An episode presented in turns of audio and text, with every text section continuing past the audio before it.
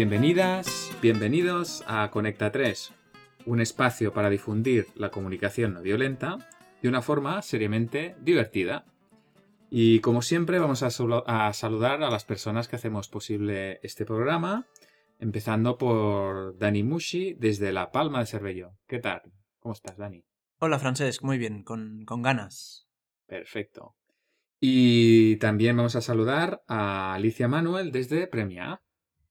¿Qué tal? Hola. Muy bien. Y el que os está hablando ahora mismo, Frances Bonada, desde Barcelona. Hola. Eh, y el. Vamos a hacer el programa, el programa de hoy vamos a tratar de el enemigo. Mm. El enemigo, sí, sí. La verdad es que para preparar este programa hemos tenido aquí unas, eh, unos debates y hemos visto que era un tema bastante extenso y que puede tener muchas connotaciones. Vamos a ver cómo, qué vamos a, cómo vamos a hablar finalmente, ¿no? Si no salimos heridos. Si no salimos heridos, exacto. Muy bien.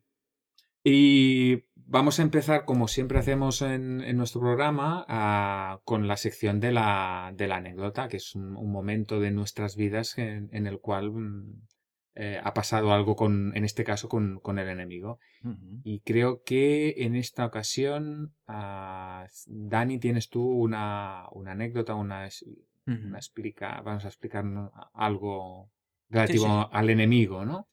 Sí, últimamente creo que estoy acaparando las anécdotas. ¿eh? Sí, bueno, ya nos, ya nos tocará a los demás, ya. Muy bien. La...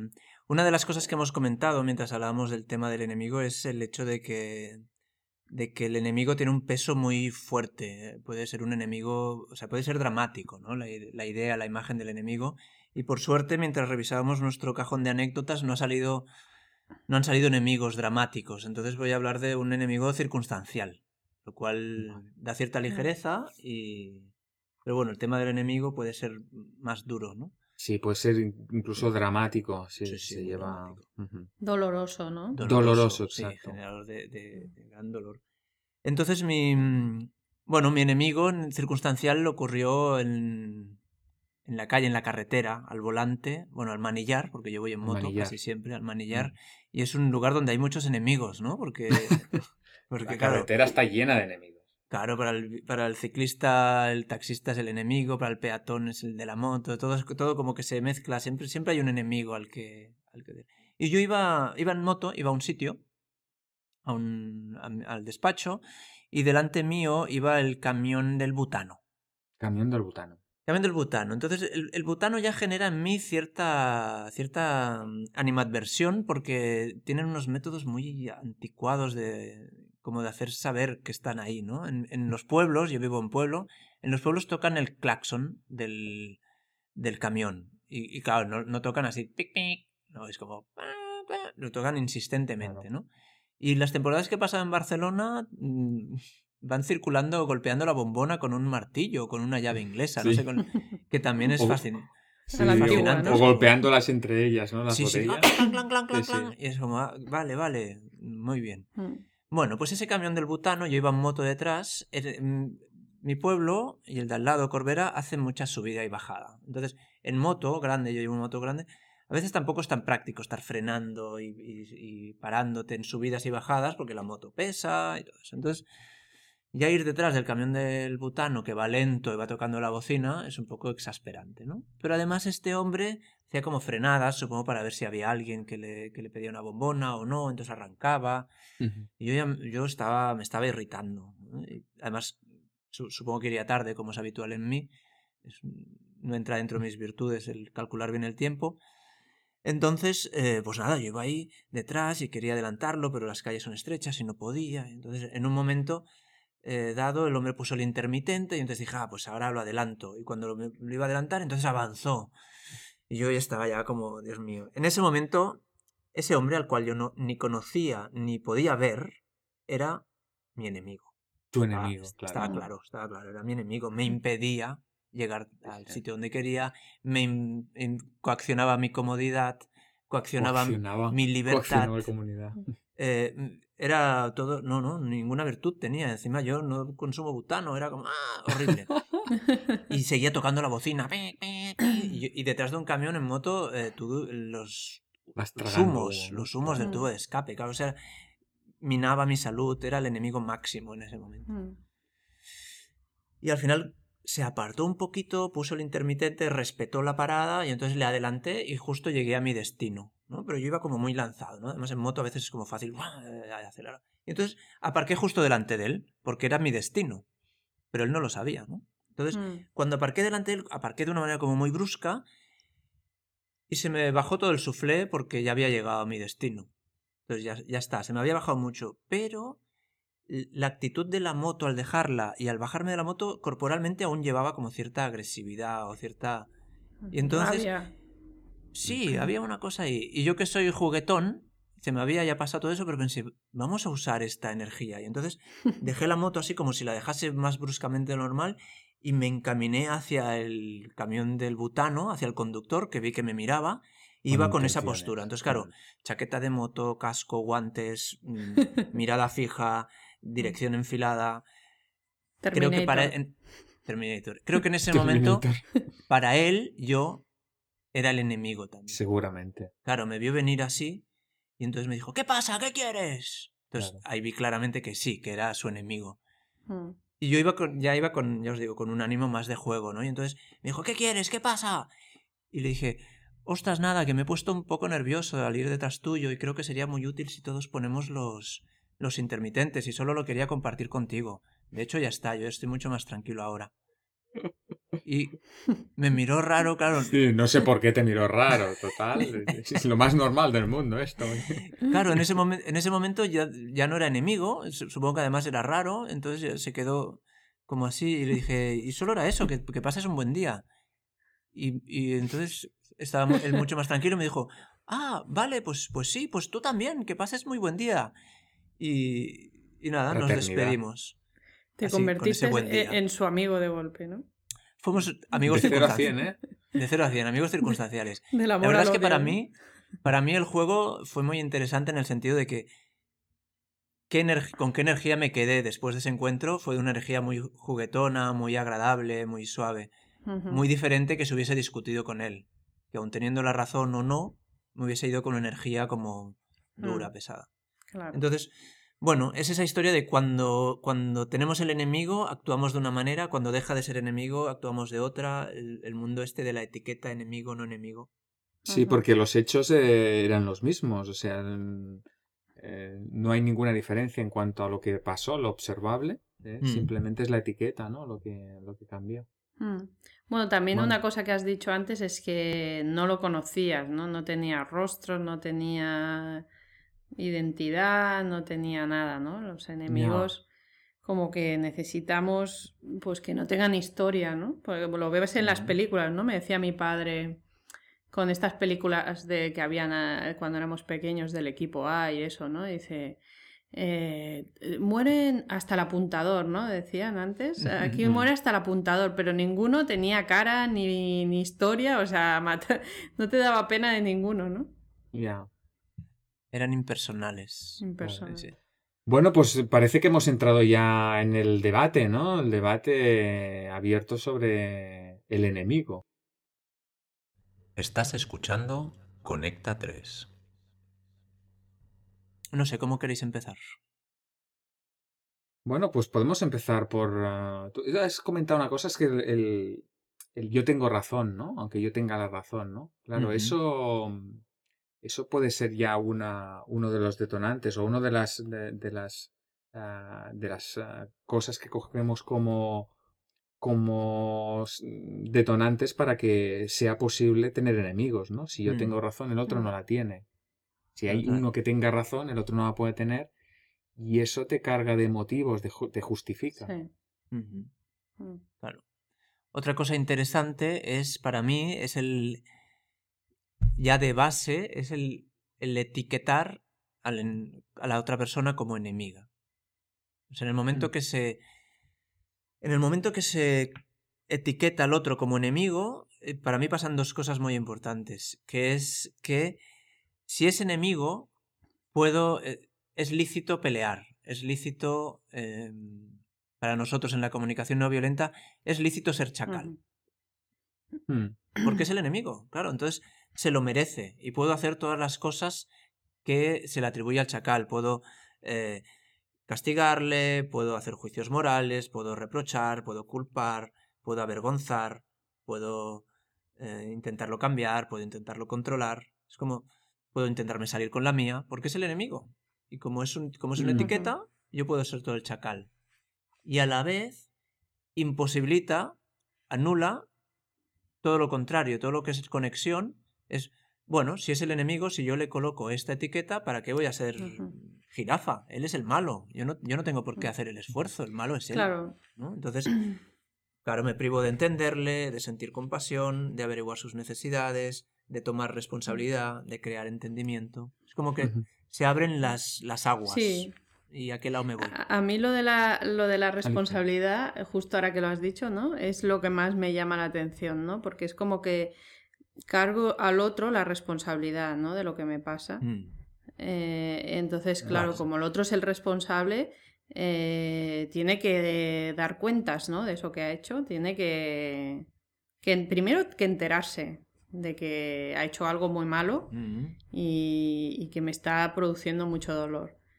Y, luego tiene mm. que, que, saldar la cuenta, ¿no? O sea, eh, que tiene que cubrir de alguna manera, tiene que, pagar, por ello, ¿no? Claro, sí. Con esto que, comentáis, eh, se dispara como, para mí, como unas presuposiciones, ¿no? En, cuando, entramos ahí, que es, en el modo este enemigo, eh, e, estás en aquello del, yo gano, si, yo gano el otro pierde y si el otro pierde yo gano, ¿no? Entonces, claro, eh, ostras, mm, si yo no quiero perder, eh, tiene que ser el otro el que pierda. O mm. sea, en el, modo, cuando hay un enemigo, es una cuestión de supervivencia. Aniquilar al otro para que no me aniquile a mí. Ganar yo porque si no perderé. Eh, entramos en el, en el paradigma del, del mundo chacal, ¿no? Porque claro, estás, estás ahí. Y, estás también en el paradigma del, del víctima culpable, ¿no? Mm. pues, solo puedes estar en uno de los dos sitios. Claro. Entonces, oye, pues mm, si yo soy víctima, es que el otro es culpable. Sí, sí. Mm. Y entonces, si el otro es culpable, se merece un castigo. porque claro, si yo estoy recibiendo un dolor, estoy recibiendo un daño, es que el otro me lo está causando. Por lo tanto, es culpable, por lo tanto, se merece. Estamos ahí todo el rato metidos en el, en el lío del paradigma chaca, el del, otro es culpable, el otro es que... Mm. y, es, em, y es muy difícil, yo creo que es muy difícil salir de ahí porque en esta cuestión de enemigo, víctima, culpable, hay, un, hay otra segunda etiqueta o una etiqueta subyacente que es el bueno y el mm. malo. ¿no? O sea, mm. en, toda, en, toda, en toda lucha hay un bueno y hay un malo. Eso es, es, una cosa que nos, nos, nos, ha ido llegando desde, desde los cuentos infantiles, desde la visión de los conflictos. Siempre hay un bueno mm. y el malo. Y el malo siempre es el otro, claro. Nunca eres el malo tú, a no ser que seas el, el archivillano de, de una serie, que aún así debes pensar que eres el bueno, ¿no? Pero me refiero, el malo siempre es el otro. En una discusión entre hermanos, el malo es el otro. En una guerra, el país adversario es el malo. Tú no eres nunca el malo. Para, en la lucha terrorista, los terroristas son los malos.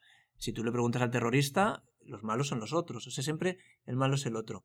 Entonces, eso, eso justifica la, la, agresión, justifica la violencia. Claro, también, también de alguna manera, eh, cuando, o sea, como el enemigo es el otro, eh, y, tú eres el bueno y el otro es el malo, pues en realidad eh, hay dos enemigos, o sea, mm, digamos que no hay ningún bueno y no hay ningún malo en realidad, porque los dos son buenos y los dos son malos a la vez.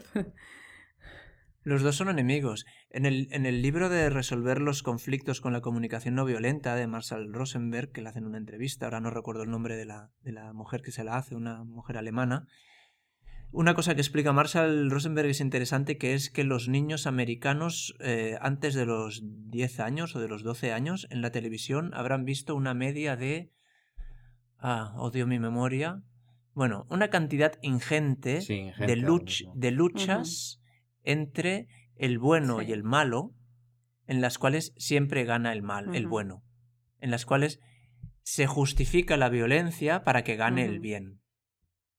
Es como, ah, vale, es que si es para luchar contra el mal, la, violencia está justificada. Entonces, claro. estas etiquetas de malo y enemigo son aleatorias, ¿no? Hemos visto que en el mundo de la observación eh, neutra ya es muy difícil etiquetar de bueno o malo a alguien, eh, pero nos mm. seguimos moviendo. Claro, y a la vez... Em, mm. Eh, el bien y el mal, ¿no? Forman parte de nuestra vida cotidiana y lo usamos casi sin, sin ser conscientes de ello, ¿no? O sea, es como que de alguna manera está tan incluido, ¿no? Que, que cuando hay un malo siempre tiene que haber un bueno y cuando hay un bueno siempre tiene que haber un malo. Eso se ve también mucho en, en las escuelas. Bueno, yo que me muevo en ese entorno. Eh, eh, y, al final descubres que no hay ni malos ni buenos, ¿no? Pero bueno, eso ya es a posteriori. Y luego también hay otro tercer. Mm, bueno, otro tercer componente o persona, que es aquellos que se. Em, que se creen, eh, mm, o sea, que en realidad se juzgan a sí mismos como malos, ¿no? O sea, estaríamos diciendo que tú dices que el otro es malo, pero hay gente, ¿no? Eh, entre adultos también, que dicen, no, es que yo soy el malo porque he hecho esto mal, ¿no? Cuando ya te lo han dicho muchas veces, mm. empiezas a coger ese rol y entonces también hay esa, es el víctima, ¿no? Que sería eh, la figura, ¿no? Del víctima que, que él mismo se considera malo. es una mezcla, se considera el enemigo, o sea... Claro, estamos todo el rato atrapados ahí y además es el círculo vicioso, porque claro, no, en, ese, en ese paradigma es imposible salir, porque claro, si estás bien mal, eh, víctima culpable, eh, me han hecho un daño, soy mm. la víctima, ¿cómo tengo que compensar eso?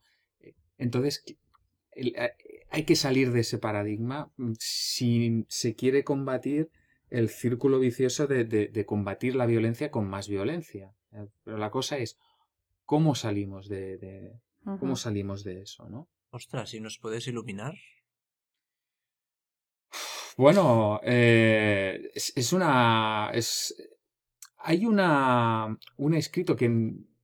A ver, me gustaría mm, leeros. Me gustaría leeros porque cuando cuando pensamos en, en, la humanidad, ¿no? Y, decimos, bueno, pero fíjate que la historia de la humanidad está lleno de cosas mm. terribles, ¿no? Por lo tanto, la, naturaleza humana, eh, te dirán, pues oye, la naturaleza humana es, mala, ¿no? Porque entonces lo que hay que hacer es mm, aniquilar esa naturaleza, reprimirla, para, que, para que lo bueno salga, ¿no? Y, bueno, esa es una manera de, ver la naturaleza humana. En cambio, hay otros que te pueden decir, no, no, la, humanidad está, está, llena de ejemplos mm, de, que somos colaborativos y contribuimos a los demás y tal, ¿no? Entonces, la, mirada sería, eh, no es que cuando actuamos mal o cuando actuamos de una manera violenta o no colaborativa, es porque nos olvidamos de nuestra verdadera naturaleza. O sea, eh, entonces no se trata de aniquilar la parte eh, de esa parte, sino que lo que se trata es de iluminar la parte que hace que recordarnos que realmente somos seres ah, que tenemos una tendencia natural a contribuir al bienestar de las personas. Entonces, mm, es ese otro enfoque. Desde allí se puede... Mm, eh, bueno, hay, hay me gustaría leeros esto. Eh, me llevará, no sé, me llevará un, par de minutos. Venga. Porque es algo que es bastante inspirador. Mira, dices, em, es un texto de un, tal eh, Tolba Fanem. Y dice lo siguiente, dice, cuando una mujer de una tribu africana sabe que está embarazada, se adentra en la selva con otras mujeres y juntas rezan y meditan hasta que aparece la canción del bebé. Ellas saben que cada alma tiene su vibración, la que expresa su particularidad, unicidad y propósito. Las mujeres encuentran la canción, la entonan, cantan en voz alta. Después vuelven a la tribu y se la enseñan al resto. Cuando el pequeño nace, la comunidad se junta y le canta la canción. Después, cuando el pequeño tiene que comenzar la educación, el pueblo se reúne y le canta su canción. Al iniciar la vida de adulto, vuelven a juntarse todos y se la cantan. Al llegar el momento de casarse, la persona encuentra su canción expresada en la voz de su pueblo.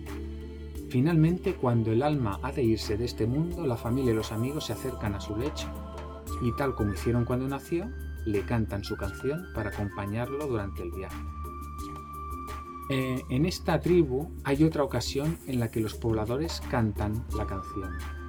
Si en algún momento durante su vida la persona comete un crimen o un acto social aberrante, lo llevan al centro del poblado y toda la gente de la comunidad forma un círculo a su, a su alrededor. Entonces le cantan su canción. La tribu sabe que la corrección para las conductas antisociales no es el castigo, sino el amor y el recuerdo de su verdadera identidad. Cuando reconocemos nuestra canción, ya no tenemos deseos ni necesidad de hacer nada que pueda hacer nada a los demás. Tus amigos saben tu canción y te la cantan cuando te has olvidado. Aquellos que te quieren no pueden ser engañados por los fallos que cometes o por las imágenes oscuras que a veces muestras a los otros. Ellos recuerdan tu belleza cuando te sientes feo, tu totalidad cuando estás hecho pedazos, tu inocencia cuando te sientes culpable, tu propósito cuando estás confundido. No necesito ninguna garantía firmada para saber que la sangre de mis venas es de la tierra y me sopla al alma como el viento me refresca el corazón como la lluvia y me limpia la mente como el humo del fuego sagrado. Muy bien. Eh, pues esto, de esto se trata y de eso la comunicación es lo que trata de hacer, de recordarnos de esta verdadera naturaleza, de Pues poner eh, el foco en, en- en esto. El enemigo, el enemigo. Cantémosle la canción.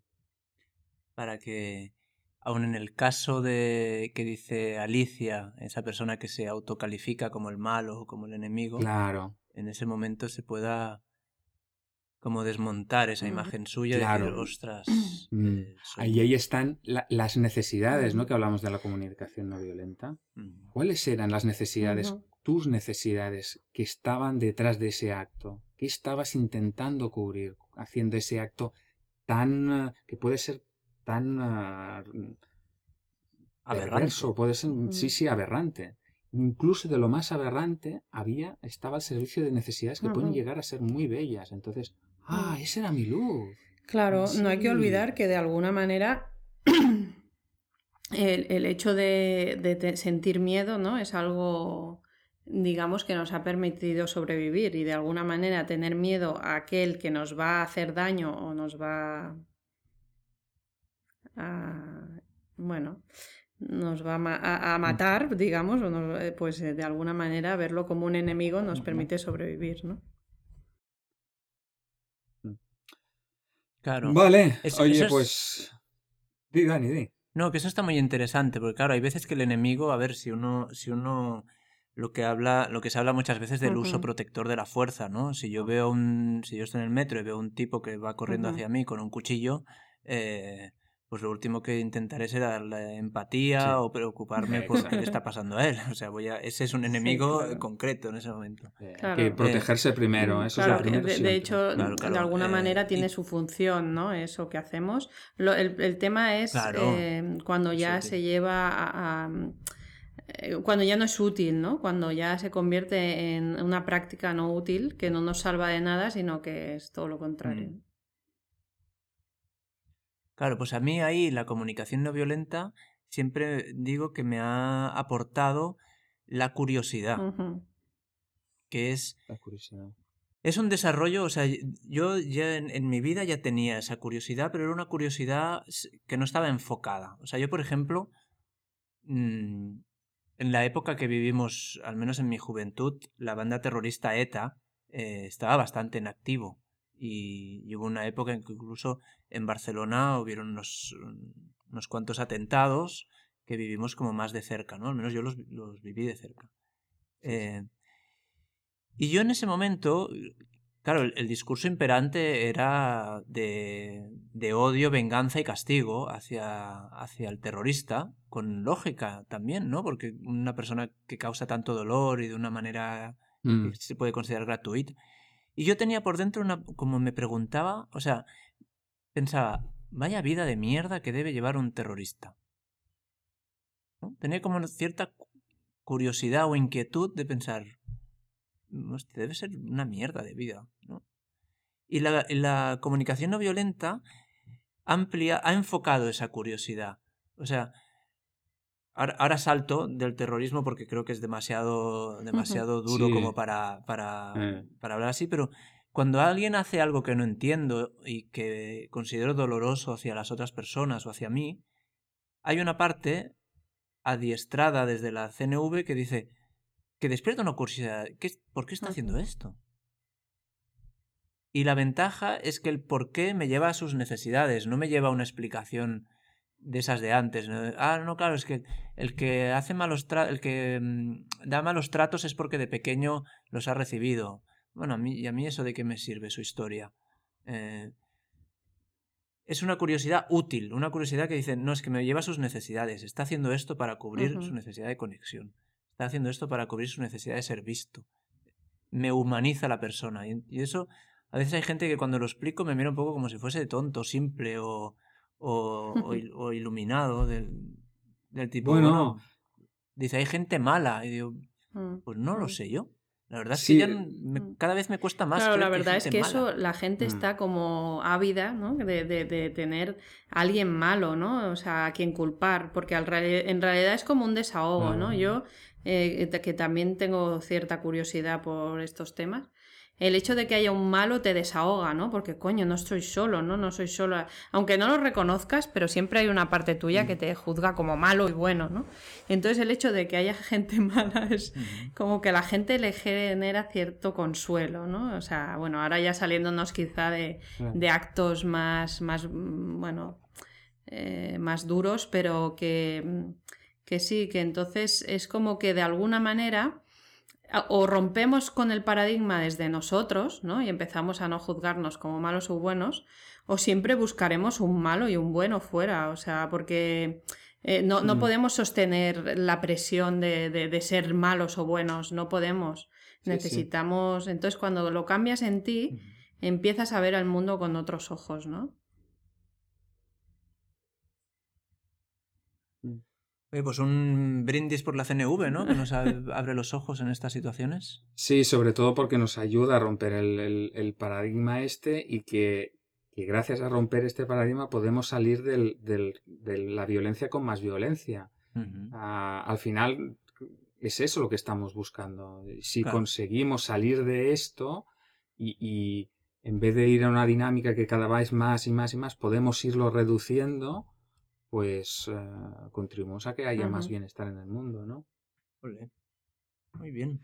Eh, y si os parece, yo creo que nos hemos pasado eh, de tiempo en la sección. Este tema ya lo habíamos visto, es muy amplio, tiene muchos matices, seguro que nos han quedado muchas, muchas cosas en el tintero y no cerramos la, posibilidad de que volvamos a, tratar este tema en otros, en otros programas. Así que si os parece pasamos ya de, sección. Vamos a, romper algo. Y sí, sí, vamos a, pasar a la sección de Alicia. Alicia rompiendo el espejo.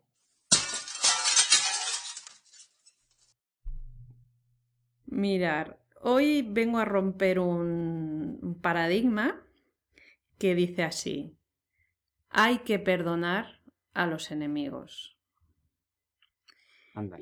Y realmente el paradigma sería lo que hablábamos ahora, ¿no? Del bien y el mal, el niño bueno, la niña buena, ¿no? Eh, digamos que a veces, eh, como nos han dicho que si somos buenos nos van a querer y si somos malos nos van a odiar o nos van a rechazar, pues claro, queremos ser buenos, ¿no? Eso es obvio. Pero a veces nos pasamos de buenos, ¿no? Y entramos en lo que yo llamo o me gusta llamar el buenismo. Que el buenismo es una forma de estar en la vida que es que eh, todo lo que hago va a ser juzgado como bueno, ¿no? Eh, independientemente de lo que sienta, de lo que necesite o de ningún otro historia, ¿no? Entonces, eh, claro, de, digamos que ¿por qué hay que perdonar a los enemigos? ¿Desde dónde se perdona, no? Ese, ese es el, el, tema. Si perdonamos desde la obligación de seguir siendo buenos, mm. ¿no? Y tenemos que perdonar porque sí, porque nos han dicho que es lo que hay que hacer, pues entonces quizá no, no sea realmente lo que estemos necesitando ni nosotros ni, ni los demás, ¿no? Y también hay algunas teorías ¿no? Que, no, que amenazan con que ser, mm, o sea, no, el no perdonar nos va a hacer más infelices, tener mala salud, ¿no? También se ha oído eso, ¿no? De que el que, el que no, el que guarda rencor y odio me acaba muriendo de alguna enfermedad, seguramente dolorosa. esto te va a salir un cáncer de hígado. Sí, sí, te va a salir yo he oído, Yo he oído cosas brutas así o, vivirás amargado toda tu vida, ¿no? Eh, entonces, claro, eso añade un plus, ¿no? Como, hostia, joder, claro, si me, si por no perdonar me voy a poner, me voy a morir, Encima pues casi, que para... pues casi que voy a perdonar como sea, ¿no? Y es como una obligación ya de vida o muerte, ¿no? Perdonar. Entonces, claro, esto, esto se, va convirtiendo casi en, algo macabro, ¿no? Porque hasta dónde perdonar, ¿no? Te, eh, de esa manera va a ser útil, ¿no? Entonces, eh, también conectamos con nuestras autoexigencias, ¿no? Eh, de, decir, tengo que hacerlo, o sea, es una exigencia ya y, te va, y te pasas el tiempo pues haciendo meditaciones o bueno, lo que sea, o, haciendo cursos, ¿no? O ponopono. O ponopono, bueno, que, que, que, a ver, yo lo respeto y incluso a veces lo practico, ¿no? Pero realmente mm, depende desde dónde lo hagas, ¿no? Pues no, no, es efectivo, digamos. Claro, si lo haces de la exigencia del te tengo que, tengo porque que, si no me pasará, si no eh, voy a morir, ¿no? ya voy a morir o me van a dejar de querer. O, sí, sí, sí. Entonces, mi propuesta, ¿cuál es? La propuesta de, de sustituir este paradigma por otro. El paradigma que yo propongo es eh, dejarte vivir eh, lo que hay vivo en ese momento, que es lo que propone también la CNV, ¿no? Y es, eh, si hay enfado, hay enfado, si hay rabia, hay rabia, si hay odio, pues hay odio, porque es que es lo que hay vivo en ese momento. Si lo empezamos a rechazar y empezamos a obligarnos a hacer algo que no estamos sintiendo, pues es algo falso y no funciona, ¿no? Y, y, entonces, eh, mm, sin, pues si eso es lo que hay, eh, pues vivámoslo. Entonces, mm. seguramente si lo dejamos vivir, que, sería también un poco la fase antipática de la que habla Marshall, eh, pues a lo mejor incluso hasta descubriremos cuáles son nuestras necesidades y a lo mejor incluso quizá, eso ya no lo sé, hasta podremos estar más en paz con lo que hay con lo que ha pasado. No digo perdonar, ya no me atrevo, pero quizá estar más en paz y, más eh, en armonía con, lo que hay, pues quizás sí. Y mm. ahí se acaba mi sección. Ole, muy bien. Muy bien. Pues eh, gracias Alicia. Eh, desde luego conecta con el permitirse sentir lo que sea, aunque sea odio, y a partir de ahí, pues como un camino de, investigar, que, aceptar esa emoción y ver, ¿no? Qué, necesidades y, y, lo valiosas que son, ¿no? Porque si la energía es muy poderosa, significa que las necesidades deben ser muy vivas también. Claro. O sea, como un, como un camino de investigar, ¿no? Investigar, dejarse sentir eso para investigar qué necesidades hay. Claro, a lo mejor eh, me ha salvado la vida esa rabia, quién mm, sabe. Perfecto. Pues, eh, pues dejamos aquí la sección.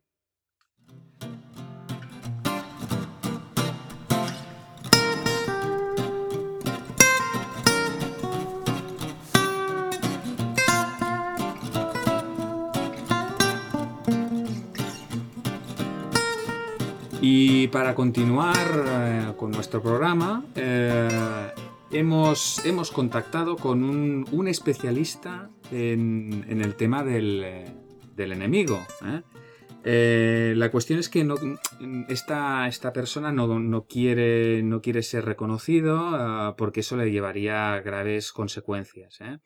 Por lo que hemos decidido que mm, vamos a, distorsionar su, voz para que, no, para que no sea reconocido y le vamos a mm, llamar, le vamos a poner un nombre le vamos a llamar señor Malote. ¿Eh? Entonces, eh, mm, hola, señor Malote. Hola, ¿qué tal? ¿Qué tal? Pues... Eh... Un momento, un momento. Yo, no, quiero esta voz. Ah, no, no le gusta, no le parece bien. No, habíamos quedado en esto. Eh, a ver, un momento, vamos a probar esta, a ver. A ver, ahora mucho mejor. Ah, vale, perfecto. Gracias. Bueno, gracias. Pues si le parece bien, pues podemos continuar con su, con su testimonio. Pues nos puede explicar, señor Malote, qué, qué es lo que nos quería, quería compartir con nosotros. Bueno, yo lo que quería compartir es eh, mi... yo soy un experto en esto de ser el enemigo. El enemigo. Sí. sí, yo soy el, que no pone el intermitente en las rotondas. Yo soy... Sí, sí, no se ría, no se ría, señorita. Yo soy el que aparca en medio de dos plazas en el parking soy el que sacaba el rollo de papel de váter y no lo repone. Soy... Sí, sí, sí. Soy el que deja envases vacíos en la nevera. Y tú vas a... Sí, sí, sí, sí, ya, ya lo reconozco eso, sí. Yo soy el que fabrica las gomas, esas que van al final del lápiz, que no, que no borran, que ah, sí. ensucian. Que, ensucian, sí, sí. Yo soy, yo soy. ¿Es usted? Sí, soy también el inventor del abre fácil. Ah. También soy el, el que te habla dándote golpecitos en el brazo ¿eh? mientras te hablo. Oh, eso. La verdad es que. Soy el que aparca en la plaza de minusválidos, porque solo es un minuto. Tengo un palomar al lado de un túnel de lavado de coches y las tengo enseñadas. Si el coche es oscuro, cagarán blanco. Y si el coche es blanco, cagarán negro. Así soy. No respeto el espacio vital en las conversaciones. Oh, ¡Qué rabia, por favor! Me pongo mucho perfume antes de subir al ascensor. Ah, sí, sí, sí. Soy... Se da mucha rabia, sí. Soy el anestesista que se hace selfies divertidas con los pacientes dormidos. Oh, eso es muy malote. Soy el que se arrima, soy el que se arrima en el metro. Oh. Señor Malote. En el, en el metro pongo el reggaetón en el móvil muy fuerte. Y en la playa. El del coche, en la playa a veces también. Soy el del coche diésel que suelta una humareda al acelerar. Oh. Bueno, bueno, ya no sé si puedo aguantar más. Eh, ¿y, esto? ¿Por qué lo hace? ¿Qué necesidad cubre con todas estas cosas? Bueno, básicamente una necesidad de, de identidad. ¿De identidad? Sí. Ah. Yo habéis hablado mucho de, del tema de las etiquetas. Y yo de pequeño fui Sí, sí, sí. Fui etiquetado. Mm. ¿Etiquetado? Sí. Lo que pasa es que fui mal etiquetado. Ah. Mm. Mal etiquetado. Sí, sí, sí. Mi madre era una, mejor, una mujer tan optimista y vitalista como dejada en la limpieza, en la higiene corporal. Entonces, Ay, madre. Eh, y, yo tenía unos tapones de cera enormes. Oía, oía muy mal. Muy mal. Muy mal. Y mi madre siempre decía, eres el elegido, el único, el número uno. Y yo entendía, sí, pues yo entendía, eres el enemigo, público número uno. Tía, qué desastre. Entonces, claro, actúo, Claro. Como, ta- actúo como tal. Claro, Ya. fíjate las etiquetas, ¿eh? Hostia, Sí, sí, esto sí que no lo había oído nunca, ¿eh? Por No, me, recu- recuerda al logopeda abogado, pero... Qué, qué, qué, qué fatal, ¿no? Esa Sí. confusión, ese malentendido. Sí, entonces yo lo que quería aquí, aparte de aportar mi, mi visión, era si, si, si me podéis dar luego por, por privado eh, algún, no sé, al- quizás haya algún grupo de, de empatía para, para villanos. Hombre, Pues, sería pues no conocemos, pero, pero ya buscaremos, ¿eh? Buscaremos y... Porque yo le he cogido gusto a esto, pero, Claro. pero, pero no me importaría salirme, quitarme no me importaría. No me importaría. Bueno, Claro, pues... pues Quizás necesitemos a Superman, ¿no? No sé. Bueno. Pues yo... Pues, eh, señor Malote, muchas gracias por dejarnos su testimonio, sus, bueno, y todas sus experiencias eh, de malosidad. Y y ya, si acaso encerrado, ya le damos algún, algún grupo de estos de, de empatía, a ver si conseguimos uno en el cual Vale. hayan personas como usted. Bueno. O no. Pues, pues me despido hasta... Bueno, ya, ya nos cruzaremos, ¿eh? Uy. No, ostras. Arrieros somos y en el camino nos encontraremos, ¿no? Ah, Adiós, adiós. Adiós. Adiós, señor Eso- Malote. Eso, ha sonado amenaza, pero bueno. Oye, ¿cómo sabéis que Ha sido un poco in- inquietante, ¿no? Esa despedida del señor Malote. Sí, sí, ha sido inquietante, sobre todo con su Sí. historial, ¿no? Sí, además que, que estas voces siempre te dejan mal cuerpo, ¿no? Es como... "Ugh, Hombre, este pues sí. Habrá que ah". perdonarlo, ¿no? No, sé. Eh, o no, o no, o no sé. no, no, no, oye, voy a seguir el, Es muy consejo de complicado. Alicia. Él, él- él quiere ser malote, yo no sé si lo etiqueto. No, No, no sé. pero esto, me- me- la verdad es que me ha fascinado su historia otra vez. Es que me fascinan, muchas llamadas me fascinan, ¿eh? Porque, claro, e- el, el hombre, o sea, la el poder de la etiqueta, ¿no? La madre te- le decía un. Seguramente sus actos reflejaban sus palabras, ¿no? Pero eh, eh, la etiqueta era superior a los actos de la madre. ¿eh? Claro. Eso lo puede oía, ¿no? ocurrir, ¿eh? Puede ocurrir. Una etiqueta puede tener la fuerza demoledora de más que los Sí, sí. actos, ¿eh? Malas etiquetas. Mal, sí, sí. Este de la cera no sabía que podía tener en el cerumen, este, Sí, sí. en los oídos, podía tener estas consecuencias tan Imagínate. trascendentales en una vida, ¿eh? Sí, Imagínate. sí. Marcada Oye. por la malosidad.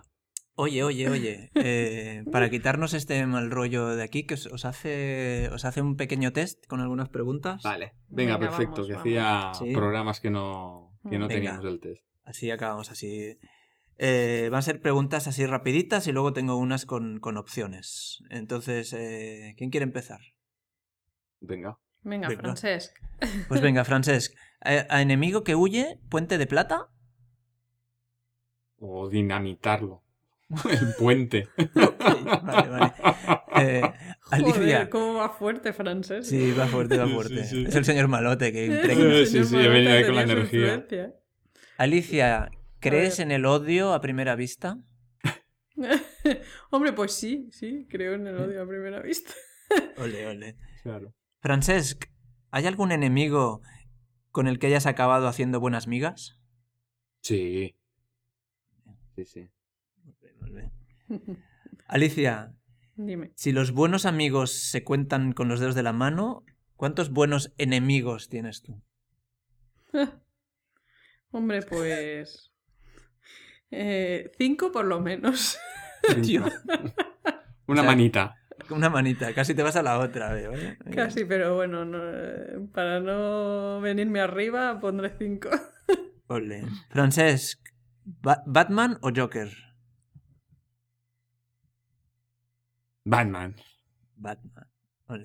Alicia, ¿Luke Skywalker o Darth Vader? Bueno, es que era más guapo el ahí. No hay que Muy bien. justificarse, ¿eh? No hay que justificarse. Muy bien. Eh, Francesc, pregunta con opciones. Opciones. Ojo por ojo y el mundo acabará ciego. Esta frase se le atribuye a A. Nelson Mandela, B. Mahatma Gandhi, C. Jesús, D. El Dioni. La B. La B. Sí, la B. Efectivamente. Mahatma ¿Cuál era? Gandhi. Mahatma. Gandhi. Muy bien. Eh, Alicia, pregunta con opciones también. A ver. El supremo arte de la guerra es doblegar al enemigo sin luchar. Esta frase se le atribuye a Napoleón, A, B, Sun Tzu, C, Bruce Lee o D, Mariano Rajoy. Ostras. Yo diría la B, más que nada por. Por lo chi, por lo, porque me ha parecido así como antigua y achinada. Mm. Bueno, japonesada, japonesada. Muy bien, muy bien. Bueno, efectivamente, Sun Tzu, el autor de El arte de la guerra. El arte de la guerra. Ole, pues, pues volvéis a salir con nota del test. Muy bien. ¿Ves? Qué listos Vale. somos. Sí, sí, estamos aquí aplicados. Otra etiqueta. Venga, etiquetaos. Bueno, ¿y le ponemos la etiqueta final a esto? Sí, sí, vamos a darle la etiqueta y el lazo final, ah, porque ya se nos ha, ya hemos mm, consumido el tiempo que teníamos dedicado para este programa, hemos hablado del enemigo, hemos mm, escuchado la anécdota del butanero y el motorista, ah, y hemos tenido la, la tertulia sobre el bien, el mal, el, eh, el tengo razón, la víctima culpable y cómo salir del paradigma este hacia, hacia otro que, que rompa el, el- el círculo vicioso de la violencia con más violencia, ¿no? Y claro, hemos tenido la llamada, bueno, hemos contactado en esta ocasión con, con el especialista enemigo, que el señor, el señor Malote nos ha dado un repertorio eh, amplísimo de, de- de cosas malas, ¿eh? Y, ya está. Eh, esto ha sido el, programa de hoy. Recordar que podéis contactar con nosotros en la página de Facebook de Conecta 3, que podéis también enviarnos oh, cualquier comentario por nuestro correo electrónico radioconecta3 y el tema del, del, de los WhatsApps lo tendremos previsto, bueno, tendremos en marcha ya previsiblemente para el próximo programa. Y ya sin nada más, no sé, ¿queréis añadir alguna cosa? Sí, yo quería aportar que estoy recibiendo bastantes comentarios, estamos recibiendo bastantes comentarios de los programas por privado, en mensajes privados dentro de Conecta 3 o en, en la página, a veces como lo comparto en la página de Facebook de Dani Mushi, también recibo ahí y entonces animo a los oyentes a que lo comenten directamente en la página de, de Facebook de Conecta 3, en, en los comentarios de cada episodio, que abran ahí, Un debate, ¿no? Claro. Sí, Ah, sí. lo celebramos, lo celebramos mucho cuando recibimos eso. feedback. Mm. Sí, sí. Ujú. Sí, sí. Debatir entre ellos sería una buena idea. Pues aquí nos despedimos. Hasta, hasta el próximo programa. Muy bien, pues hasta la próxima. Hasta la próxima. Saludos, Chao. escuchantes y escuchantes.